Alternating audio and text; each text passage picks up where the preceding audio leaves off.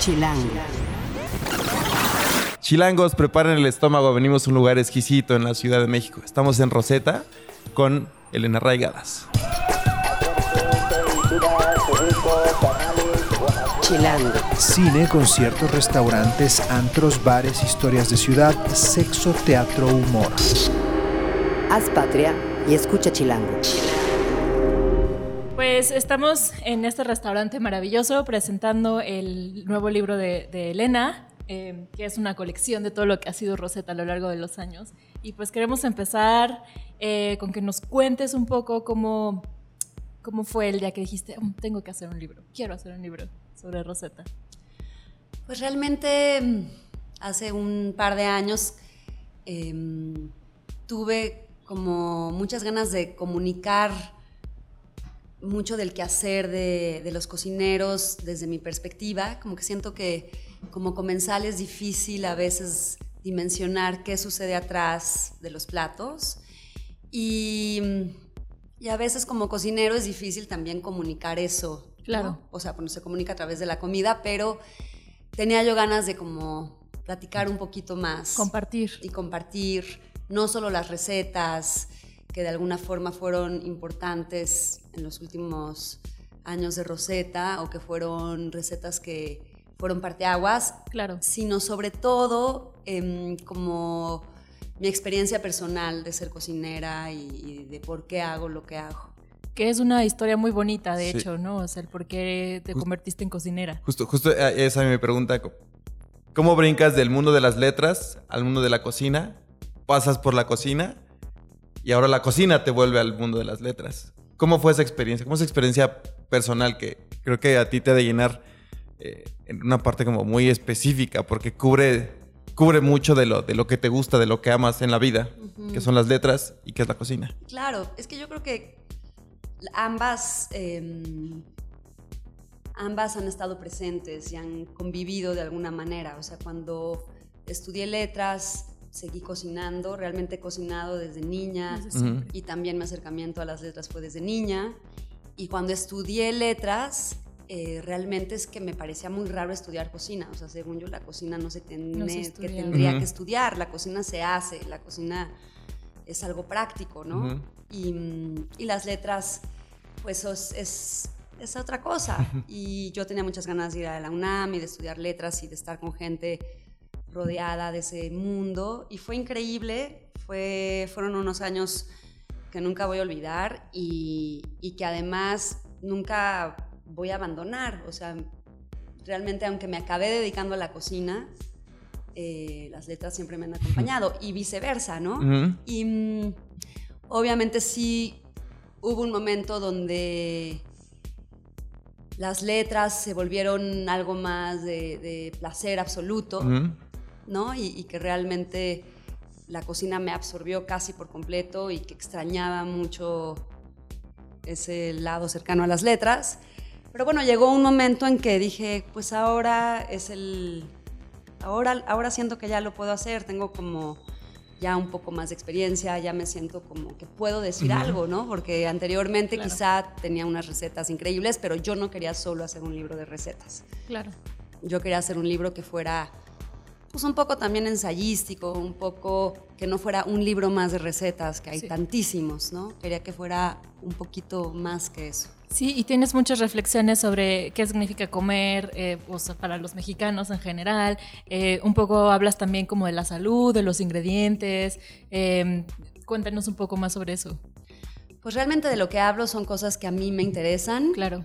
¿no? Este, y que también que creo que son importantes como darlas a conocer, ¿no? Como desde problemas quizá eh, medioambientales o, o mucha información que a veces es difícil tener acceso, ¿no? Relacionado, por ejemplo, con el café, Claro. por qué es tan importante apoyar el producto mexicano, eh, por qué realmente hay una decisión casi política en, en decidir tomar un café u otro, Claro. o dónde comprar los ingredientes, Claro. o qué eh, platillos eh, consumir. Sí. Pero también hay muchísimas eh, reflexiones muy personales desde memorias de infancia, de por qué tengo un, una vinculación tan estrecha con ciertos ingredientes como el pulque, entonces pues hablo de mi experiencia de niña de ir a Hidalgo y esa relación con el pulque y que pues el pulque ya también es parte de mí y lo mismo con muchos ingredientes o incluso ingredientes que quizá no son asociados como tan del cliché de ingredientes mexicanos, pero que sí son y que de México y que viven muy bien en México, ¿no? Como Claro. Quizá el mezquite o el ramón. Y, y trato también de eso, como de dar un panorama más amplio de lo que para mí es eh, la comida y el, y el ingrediente mexicano. O- oye, Elena, y, y yendo un poquito a este lado como íntimo o, o personal, ¿cuál es tu pan favorito? De niña, ¿cuál era tu pan favorito? Y que decías, papá, yo quiero este pan. Y- o pido hasta dos. ¿Cuál era tu pan así favorito? Pues mira, tenía como dos momentos de comer pan. Ujú, Un momento que era eh, entre semana en la ciudad y que era este pan que le llaman pan con mantequilla, es como una Qué rebanada. rico. Y Mm. azuquita encima, Ajá, ¿no? con Sí, sí. mantequilla Ajá. fría y Sí, sí, azúcar. sí. Fría y azúcar. Ese era mi pan favorito de niña y todavía le tengo cariño, pero de repente pues no es mantequilla, ya es No. una Sí. cosa vegetal Sí, sí, sí. espantosa. Sí. Que siempre me pregunto si de niña era mantequilla de verdad o esa cosa que ahora no me puedo comer. Y en los fines de semana, que iba mucho a este lugar eh, cerca de Huasca, en, en Hidalgo, Ajá. eh, ahí había una panadería ¿no? de pueblo, Claro. chiquitita, de horno de leña, y ahí sin duda mi pan favorito eran eh, las, las semitas, Oh. ¿no? Pero no la semita poblana, sino la semita de Hidalgo, que es un pan que de hecho tenemos en la panadería. Sí, que de hecho que hay. tiene un poquito de piloncillo, Mm. eh, que no es muy dulce, pero tampoco es salado. Es como un poco como la concha, ¿no? Que la puedes, pero sin, sin la costra de Sí. encima, pero con piloncillo en lugar de azúcar. Y que la puedes servir o comértela con frijoles o con... Ay, qué rico. Un híbrido. con así. mermelada, O con rico. y Como- Es como un azúcar. biscuit. Sí, pero mucho más aireado. Sí, sí, sí, ¿no? sí, claro. Esponjoso. Esponjosito. ¿Y eso ha cambiado? O sea, ¿hoy tienes como la misma predilección o, o te ha robado el corazón nuevos tipos de pan? ¿A- ¿Sabes ¿Cuál es el que te hace ojitos ahora? Ese pan, que era así como mi favorito, desgraciadamente con el tiempo fue, o sea, en esta panadería en específico, fue mm, cambiando. Como que en, en ese pueblo que ese pan, de hecho le llaman gayuya, no le llaman semita, ahora es muy distinto de como el que yo comía de niña. El de que yo comía de niña era muy oscuro, un poco más compacto, un poco más quemadito.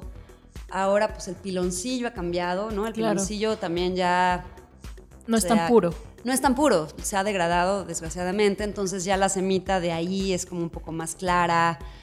Entonces, pues eso pasa. Ahí también tiene semilla de anís.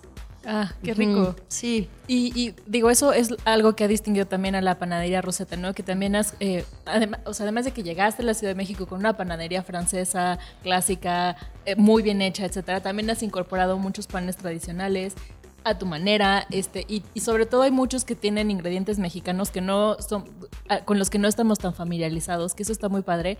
Hay una historia en el libro sí, creo que sí, sí, no sé si lo leí en otro lado, pero es posible que lo haya, lo- lo haya leído aquí, pero eh, que habla sobre el- la galletita esta italiana que sirves Mm. con el café. Sí, que- el amaretti. El amaretti. Sí, que tiene hueso de mamey. y Así, este- esta historia me parece increíble y no sé, me gustaría que nos la contaras para que también nuestros, lo- los que nos escuchan, nuestros chilangos es- escuchas, este, se Claro. enteren. El amaretti es, es la galleta que siempre servimos en Rosetta junto con el Café. café o el té al final de la comida. Y es una galleta que, bueno, significa amargo, ¿no? Y, y esta es muy clásica italiana, del norte de Italia. Hay mil variantes, pero el ingrediente que siempre tiene es la almendra amarga que es amarga. que es una almendra muy amarga, pero muy, muy aromática. Es la almendra con la que hacen el, el- la bebida esta, ¿cómo se llama? El amaretto. El amaretto. ¿no? Entonces, ese sabor del amaretto que parece casi artificial, no es artificial, es de esta almendra que es, sí, es muy potente, muy aromática, pero con un tono amargo. Y la hay en Italia y de hecho aquí no la hay ni en Estados Unidos, o sea, es como muy local. Sin embargo, em, yo con los, bueno, es una galleta que a mí me gusta mucho porque es como entre un merengue y, y tiene la almendra y un poquito de avellana y esta almendra amarga. Yo la aprendí a hacer cuando trabajé en Londres, en un restaurante italiano. Sí. Siempre me gustó mucho porque yo no soy de mucho azúcar, pero un poquito sí, entonces era como este balance.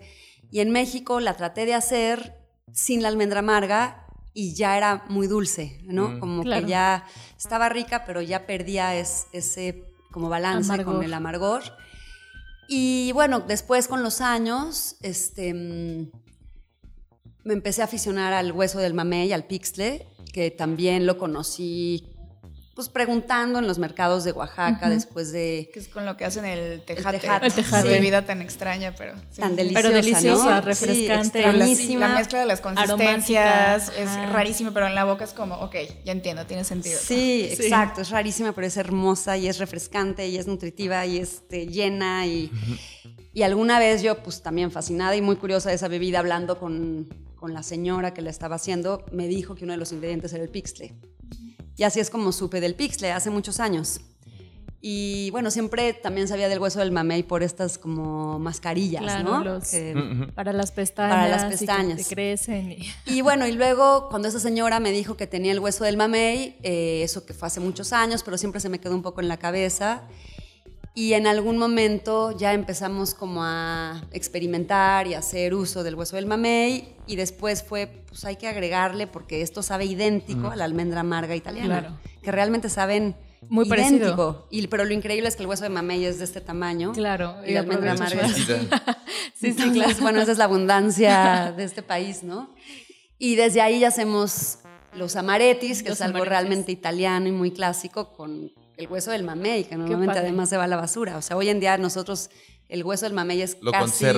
Sí, sí. casi más valioso que la pulpa, ¿no? O sea que si me sobran huesos de mamey en mi casa, te los traigo. Sí, por favor. ¿Sabes qué hacemos? Que durante la época que no hay mamey, o sea, más bien cuando hay mucha abundancia hay de mu- mamey, reservamos los Claro. huesos y la pulpa la hacemos en sorbete o... Pero sí, los huesos ya se ha vuelto como un ingrediente muy importante. Y esta receta está en el libro, eh, la de la Maretti. Sí, O sea, la podría yo intentar en mi casa. sí, sí, sí, sí, sí. Y hay, hay, de hecho, o sea, el libro me gusta que tiene la, recetas de, de platos y panes que ya son un clásico de esta ciudad, como el rol de guayaba, que por mucho tiempo fue para mí, o sea, mi amor verdadero y además también el más grande misterio, porque, no, o sea, nunca, creo que jamás me hubiera imaginado intentarlo hacer en mi casa, ¿no? Y, y cuando vi que estaba en el libro dije, ok, tal vez me estoy lo voy a lista, lo voy a intentar. Me voy a aventurar a hacerlo. O el mole de chicatanas que sirves en, Uf. en Rosetta, que también es un, según yo, ya clásico, ¿no? O sea, ya, este, eso está padrísimo. Cuéntame, a mí me- lo que me gusta mucho es eh, este espíritu de compartir. O sea, son, son platos que hicieron exitoso eh, tu carrera, Rosetta, la panadería, todo, y, y pues nos los estás regalando. Sí, la verdad es que incluso hay gente que me ha dicho, pero ¿cómo revelas? Sí, sí, ¿Cómo sí. el rol de guayaba? Pero realmente yo creo que la cocina de eso se trata. O sea, Claro. para mí la cocina es compartir. Además, realmente casi nadie inventa el hilo negro. O sea, son reinterpretaciones.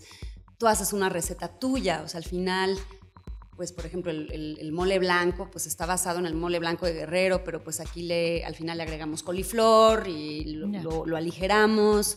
Pero está basado en, en algo más. Claro. Y yo creo que casi toda la comida y la cocina es así, ¿no? Como que son reinterpretaciones o adaptaciones o, o- o ideas que tú las, las haces Sí, o tuyas. es tu mano. O sea, Es yo, tu mano, yo me acuerdo tratando de aprender a cocinar con mi mamá, que yo siempre le pedía las recetas. Y me dice, no, es que yo no me aprendo las recetas, es como que lo voy Lo que me va sintiendo, lo voy sí. sin- y Sí. así lo voy. Es una herencia. Jamás Es entendí eso Es hasta que yo lo empecé a hacer. Y me di cuenta y luego a veces las cosas ni siquiera nos quedaban igual, pero hicimos lo mismo, ¿no? Entonces creo que es parte de eso y quizás hasta es como un pequeño empujón para estarse renovando, ¿no? Así como hacer más recetas. Al final, las que estén ahí no es que quiere decir que son las únicas que van a Claro, existir no, en siempre- recetas. siempre algo. la misma, después hay otro con las nuevas y Claro. luego es reinventarse. Totalmente, tal cual, lo, yo lo describiste mejor que yo. que O de sea, hecho por un estás lado es renovándote todo el tiempo. O sea, sí, por un lado es cocina. compartir, por otro lado es dejar que cada quien al compartir haga suya la receta. Por otro lado, como tú bien dices, podemos seguir la misma receta y salen cosas distintas porque pues, la cocina es muy, pues, muy personal, aunque sigas una receta. Y además, como bien dices, eso nos permite y nos obliga a seguir siendo creativos, a seguir buscando. Y realmente esto es como, yo lo veo este libro como un momento de Rosetta. O sea, este libro yo lo empecé a hacer hace tres años. Y Wow. obviamente hay recetas aquí que yo ya las veo hasta como, wow, qué raro, ¿no? Pero en ese momento por alguna razón fueron muy importantes y por eso están ahí. Claro. Pero hoy en día hay otras muchas recetas que pues ya quizá más adelante en otro libro. o- Sí, en pero es segunda eso, versión. es un momento de la vida de Rosetta y habrá más vida, ¿no? Eso es obviamente lo que Quiero- yo busco también. Igual preguntar algo de lo que comentábamos antes de empezar a grabar, que justo mencionas, es un momento de Rosetta, a lo mejor ahorita están en otro. En general, la gastronomía, toda la cultura que hay alrededor de la cocina, pues ha ido evolucionando, ¿no? Que ya no es una cosa que nada más vive en, en el paladar y qué rico está, sino como toda la experiencia que hay alrededor y todas las colaboraciones que surgen y las nuevas líneas de negocio. O sea, que ya, por ejemplo, ves en Netflix 40 shows de cocina y que de repente hay como muchos eventos. O sea, ¿cómo ves que ha evolucionado la gastronomía? ¿Y hacia al- dónde? Cuando empezaste, como ahora y como dónde te la imaginas, o sea, como que ya es toda la experiencia alrededor del plato, ¿no? La anécdota, este, cómo lo viviste, cómo te relacionas con otros chefs, ese tipo de cosas, como que ha ido cada vez creciendo toda la experiencia.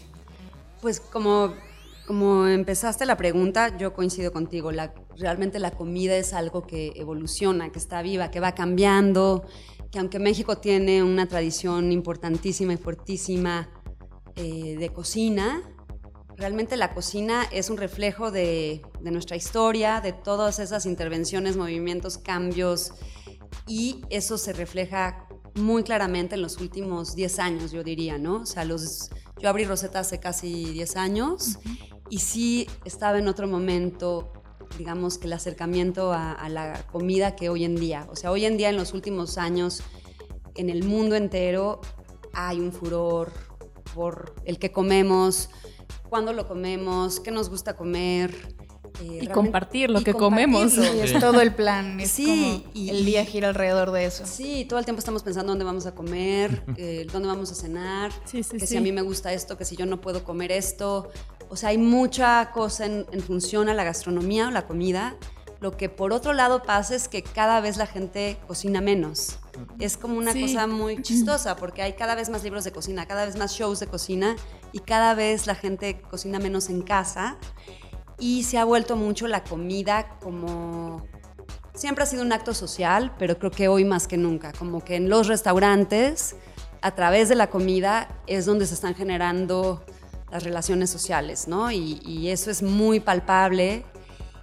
Y al final, yo eso es lo que me parece muy bonito de la comida, que, que los platos finalmente son como una vía para generar esas conversaciones y esos actos sociales que también cada vez hay menos, ¿no? Sí, en sí, este sí. mundo tan individual en el que nos estamos transformando con las redes sociales, etcétera. Y eso es a mí lo que me da mucha esperanza de, de la comida. Y que digo, bueno, pues si la gente no cocina tanto, pues por lo menos que tenga esta idea romántica de conocer los ingredientes y que en los restaurantes se generen estos acercamientos sociales a través de la comida, creo que es un arma importantísima que tiene la comida. Y a mí lo que me gusta también es que sí siento que hay otra valoración a la comida y a los ingredientes de este país. Sí, totalmente. Ha crecido mucho. En estos 10 años de Rosetta el panorama es completamente diferente. Sí, y eso para mí es lo más hermoso, porque Claro. realmente antes veíamos siempre hacia afuera, ¿no? Lo más sofisticado y lo más valorado era lo que no era nuestro. Claro. Y hoy en día, afortunadamente, para casi todos, lo más valioso es lo nuestro y es valorar que un mango manila es la fruta más deliciosa del planeta, ¿no? Sí, y que sí. no es la cereza que viene de no sé dónde. O sea, el mango manila en su momento específico es Claro. lo mejor. Y por eso es que para mí es tan importante dar a, dar a conocer como este panorama tan amplio que hay de ingredientes. Claro, ahora nos, es interminable. nos- ahora nos emociona más leer sobre el hueso de mamey y cómo lo utilizas en un pan que, que pensar en, no, pues importa desde Italia la nuez amarga o no sé, o sea, ya nos emociona más de cómo estás usando algo que teníamos enfrente y que tiramos a la basura. Este, y eso es algo que, pues, es parte por, por la labor de chefs como tú, ¿no? Que durante todos estos años Y han que estado creo que es haciendo. lo que mencionaba, sino que un dándole platillo, un alimento o la experiencia que es venir a Rosetta sea un catalizador de N cantidad de historias. Sí, totalmente. Y creo que eso es, eso es lo más como bonito, que te deja a ti como persona, ¿no? Sí, para mí, o sea, ser cocinera es como un regalo absoluto porque conectas con muchísimas cosas, ¿no? O sea, con los ingredientes, por ende, con el campo, por ende, con la historia, pero también con el medio ambiente, pero también con el lado nutricional y de alimentación, y también casi hasta con cómo te sientes si comes una cosa u otra, y pues cómo se generan estos vínculos afectivos a través de la comida. Entonces sí son como, es como un maremoto de, de situaciones que se conjugan en... Una receta. Y hasta contigo misma. Es una receta de muchos ingredientes que al fin termina termina en algo. Pues y hasta contigo misma, ¿no? O sea, también es una conexión, reconexión, autodescubrimiento, cocinar, crear nuevas cosas. O sea, también para ti en estos 10 años supongo que ha sido una etapa, o sea, no puedes separar tu etapa personal del, del de Rosetta, supongo que van juntas, lo vemos en el libro, ¿no? Como Absolutamente. A mí luego me preguntan, ¿y qué haces en tu vida personal o en tu en tu tiempo libre o algo así? Pues como en tu lado ah, personal y yo pues es que mi lado profesional y personal siempre está completamente unidos. O sea, mi vida es, la, es mi forma de vida más que mi profesión, la cocina. Y yo lo disfruto enormemente y no me importa estar aquí 16, 18 horas al día porque es mi pasión absoluta, ¿no? Claro. Y, mm, y se me fue una idea que les quería platicar, pero bueno, no importa. Este, ah, ya me acordé. Sí, o sea, creo que lo más bonito para mí a través del libro fue un poco darme cuenta de por qué cocino y por qué decido y por qué hago una cosa y no otra, porque en realidad antes del libro, o creo que al cocinar hay una forma, hay algo muy intuitivo, ¿no? O sea, como que tú cocinas porque pues, te gusta, pero no, no hay este lado racional que en el libro, al escribir, claro. a eso tuve que, que enfrentarme y para mí fue como muy importante. ¿Tú te sentaste a escribirlo? Sí, sí, la verdad les, les quiero confesar que en un momento, al principio no pensé yo en escribirlo y yo pensaba como platicar todas estas historias con alguien que quiero mucho y respeto enormemente y así fue como un par de ejercicios, pero cuando me daba como el resultado de estas pláticas, pues sentía que no era mi voz, aunque estaban mis mm. ideas, claro. había algo que como que no me sentía cómoda. Y como siempre quise hacer algo muy personal. Claro pues en un momento dije, pues igual lo puedo escribir y obviamente este, con el editor que me, que me dé forma, que me ayude, que me guíe, pero que sí se sienta más realmente mi, mi voz, ¿no? Porque si no, yo me sentía muy rara. Y creo que eso es lo más valioso del libro. Para mí eso es lo... O sea, las recetas están increíbles, pero ese lado de, de escribir fue un martirio absoluto. sí te Respeto a los escritores más que a nadie en la vida hoy en día, pero este pero fue muy importante hacerlo. Fue como casi ir al psicólogo claro. este, de la cocina, ¿no? O de, sí, o sea, ¿por qué hago lo que hago? Y te dio un panorama, ¿no? De dónde estás parada y a dónde quieres ir. Y la verdad es que no solo a mí, o sea, a todo el equipo, increíble con el que estoy todos los días. Fue como algo bueno para, para nosotros. Sí, claro. sí. se ha dicho mucho que escribir es, o sea, horrible, o sea, el acto de escribir es, lo sufres, pero disfrutas mucho haberlo hecho. En realidad es como que ya, ya sufrí, pero qué bueno que sí lo hice. Es que poner en palabras todo, o sea, todo lo que se da por sentado, ¿no? Todo el trabajo que se hace aquí, toda la experiencia que compartes con la gente, todas las vivencias que tú las tienes aquí y aquí, pero ya ponerlas en palabras, o sea, ya como expresadas de una manera definitiva, esa es la parte complicada, es como... Totalmente y las palabras al final es lo que pesa, ¿no? Mm. O sea, las palabras ya es lo que te da ese sostén real. Entonces sí, sí fue bueno. Sí fue un poco, pues hubo momentos como muy complicados, pero ahorita ya estoy feliz de... De verlo concluido. Y además es tremendo, siempre lo puedes perfeccionar y yo, yo ya en los últimos, no sé, los últimos meses quería seguir sacando recetas, meter nuevas, mm. hacer cambios hasta que dije, o paro o esto me va o, no va a salir nunca lo voy a terminar. sí. ¿Crees que si tuvieras que dividir Rosetta en temporadas como si fuera una serie de televisión, eh, ¿en qué temporada estamos? Confieso que no veo series de televisión. Entonces no sabría decirte eso. Soy un poco rara, pero... Bueno, estarías en el, en el clímax está en el clímax, estaría empezando el Eh, clímax. ¿El libro o, En general, ah, el proyecto. restaurante? El restaurante en general. Ay, pues. mm, no sé cómo sean las series, o sea, si hay muchos momentos de clímax, pero yo creo que hoy en día Rosetta es como un restaurante más maduro. ¿no? Como más seguro de sí mismo, como. como con mucha confianza, pero y con mucha libertad, pero con esa libertad no de un jovencito, Claro. sino como. Pues como con una libertad ya más serena. ¿no? Este, creo que está en ese momento y... mm, pero también, no, o sea, espero sobre todo que no sea como las series o las películas que tienen un momento de clímax y luego terminan así. Sí, sí. O sea, yo espero que esa madurez continúe. Lo permite establecerse, mantenerse. Sí, Ujú. y sobre todo que esa madurez permita un lenguaje propio por un lado, pero también mucha creatividad y mucha mucha libertad. Pero sí, yo creo que yo lo noto como en un momento más maduro. Que obviamente creo que eso está relacionado también conmigo, ¿no? O sea, cuando Claro. yo abrí Rosetta tenía 32 años, eh, mi hija mayor tenía dos años y la chiquita tenía seis meses.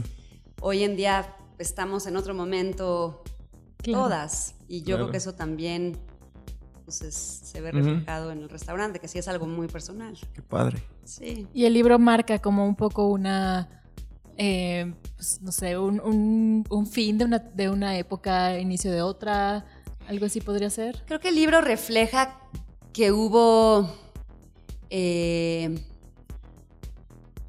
como un camino en Rosetta donde se fue aclarando y se fue encontrando una voz personal. ¿no? Claro.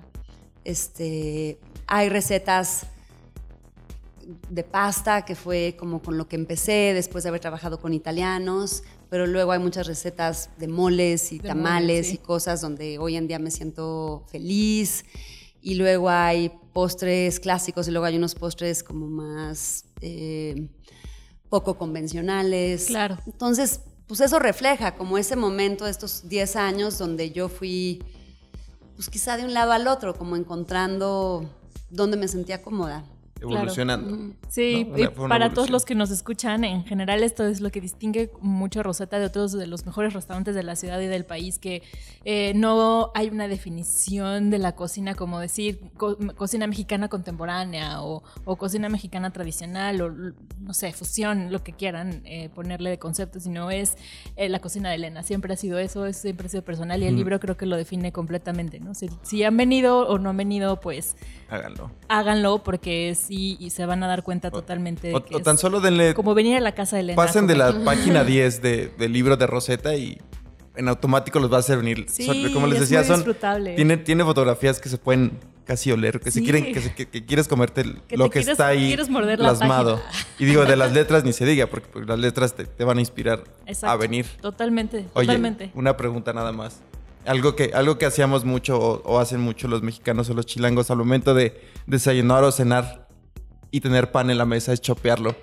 ¿Cuál es el pan más chopeable de Rosetta? Mm. en el restaurante, que no sería chopear, pero yo, pero sí es una forma de chopear, que Sí. es hacer el patinador. Ajá. Claro. con el, mol- con el Ok. molito así. Sí, sí, sí. Exacto. que no sé por qué alguien dice que es de mala educación, porque para No, mí es, Sí. es de la mejor educación porque no desperdicias nada Claro. y además Una disfrutas. buena señal, es, Es que una te encantó señal, todo. claro. Exacto. Sí, sí, sí. Eh, yo creo que ese pan, el que funciona mejor es la focaccia, Ujú. que es nuestro pan emblemático del restaurante, que es, pues, es como una esponjita, porque Sí. es alveolado, además es como neutral, entonces sirve perfecto para esa Sí, especie de chopeo. Y en la panadería em, hay varios chopeables. Pero así uno. Te dijeron, tienes que elegir uno. Para mí o, lo, o, Para pa- ti, o para ti, para ti, ti. para ti, para ti. Ok. Híjole. Porque después de esto tal vez la gente venga y diga, quiero el que chopea. Pues Sí, yo creo que la, la chopear. cilindrina ¿Sí? o la concha o cuando hay pan de muerto. El pan Uf, de Uy, el pan de muerto que es una delicia. Ay, no, a mí me pongo tan triste cuando lo tenemos que quitar porque ya se acabó la temporada. Pero ya casi, dejarlo ya todo el cerquita, año. ya estamos cerquita. Sí, no, ese pan Cuando me preguntabas que qué pan, el pan de muerto sí es de mis panes predilectos, siempre ha sido y, y- y eso no ha cambiado. No, yo creo que también tiene que ver el, el- la variable del tiempo. O sea, como solo se puede comer en un momento en específico, entonces se vuelve algo Sí. más como Ah, bueno. romántico y especial y Sí, lo, lo esperas. Y Sí. es un panecito muy aromático, o sea, sí es No, diferente. la flor de azar. La flor de azar es Es deliciosa. Pero curiosamente, creo que el pan que la gente chopea mucho, es hacemos una trenza como de azúcar y canela Mm. y la gente le encanta chopearlo en el chocolate. Uf, Ay, qué Siempre. rico. qué rico. Y luego ahora, desde hace unos meses, tenemos un puerquito de piloncillo. Ay, También. sí, que ese rico. también es muy chopeable, pero ese como que no es como la concha, que, es, que es como Claro, esponjosito, sí, sí, sí. pero como es durito, también funciona muy bien. Sí. Yo creo que entre el puerquito y la concha chilindrina. La chilindrina, que a mí se me hace más especial que la concha. Tendremos que probarlo. Sí. Tenemos que chopearlo. Tenemos que ir. Sí. Eh, Les quiero contar que hoy eh, nos comimos una galleta de cebada, que es de las nuevas, y que quiero que vengan a probar todos, por favor, porque además es, bueno, es nueva. Eh, en Rosetta siempre hay como cositas de temporada, pero esta galleta es una maravilla. Ya, ya nos contó Elena que tiene cebada, tiene un poco de linaza, manteca de cacao, ¿nos dijiste? Eh, ¿Y y, ya? y ya. pero es dulce, deliciosa. Y no tiene nada de azúcar. no tiene nada de no- azúcar ni de trigo, que es algo eh, padrísimo que hacen en, en la panadería, como experimentar con otros granos, ¿no? Sí, como siempre estamos buscando otro tipo de cereales o salir de las mismas grasas o de la misma azúcar. Por eso usamos pues, piloncillo, melaza, en este caso la manteca de cacao, eh, para que también lo que te comas pues, te, te haga sentir bien, ¿no? Sí, claro. Y ahorita además hay un rol de ciruelas, ¿no? Ahorita hay un rombo de ciruelas, Rombo. que también es de temporada porque ahorita es pues, la época de la ciruelas. ciruela. Y así siempre tenemos lo, lo de fijo y siempre hay algo apegado a la temporada. Ay, qué rico. Vamos por un pan. pues ya. Bueno, ya me comí Vayamos. uno, vamos por otro pan. Primero vayamos por el libro Ah, bueno, sí. y luego vayamos por el pan. Y sabes sí, que sí. es muy bonito, como que se refleja de alguna forma el clima y la temporada en la Mm. panadería, Sí, porque cuando en esta época como de lluvia y como de días medio grises, hay mucha gente. Cuando hace mucho sol, hay menos gente. Mm. Es muy lindo ver, ver eso, como también el cuerpo mismo responde a, a lo que necesita comer. Claro. Sí, sí, exacto. Y en época de lluvia se antoja más, ¿no? Bueno, a mí cuando está Muchas lloviendo, calientes. sí, un cafecito y un, y un Sí. puerquito para chopear. Sí. Bueno, Pues muchísimas gracias por, No, gracias por venir a ti y por, por tu platicar. espacio. Eh, pues compren el libro, amigos, de verdad. Sí. Pro- prometo intentar una receta y no defraudarte. Sí, eh. ¿Sabes qué ha sido hermoso? Así que me da una satisfacción increíble. Gente que ha hecho las recetas y luego me manda Sí, justo, justo eso pensé. Pero me han, o sea, de repente hay un cuate en Canadá Oh. que ¿En serio? me manda la foto de la concha, del mole blanco, del pescado. increíble. Sí, Qué padre. así a través de Instagram como que me... Vamos a hacer un reto en chilango. A ver a quién le sale mejor el rol de guayaba. O a ver. Expectativa de realidad. Exacto, exacto. y la verdad es que las recetas son como son. O sea, tuvimos a dos chicas aquí probando todas las recetas. O sea, chicas que nunca habían visto las recetas. Ah, qué maravilla. Se las dimos a ver, a ver si realmente entendían. Y hay de todo. Hay recetas muy laboriosas como los moles, pero hay otras bastante fáciles y O sea, como para los que cocinan poquito, para los que cocinan más, para un Sí. poco de todo. Ah, qué padre. Lo que necesitas para cocinar es tiempo, ante todo, Y ¿no? dedicación. Eh, no, no es de que si es muy difícil o muy fácil, es nada más tiempo y paciencia. Y ya. tolerancia a la frustración. Exacto. Como si no te sale volverlo a intentar. Exacto. Pues Muy bueno, pues chilangos. muchas gracias. Elena, muchas gracias. Gracias a ustedes por Margot, venir. muchas gracias. Diana, A ti. Gracias. Déjenos sus comentarios, sus recetas, todo sobre la comida. Somos Chilango. Bye. Bye. Adiós. Haz patria y escucha Chilango. Chilango.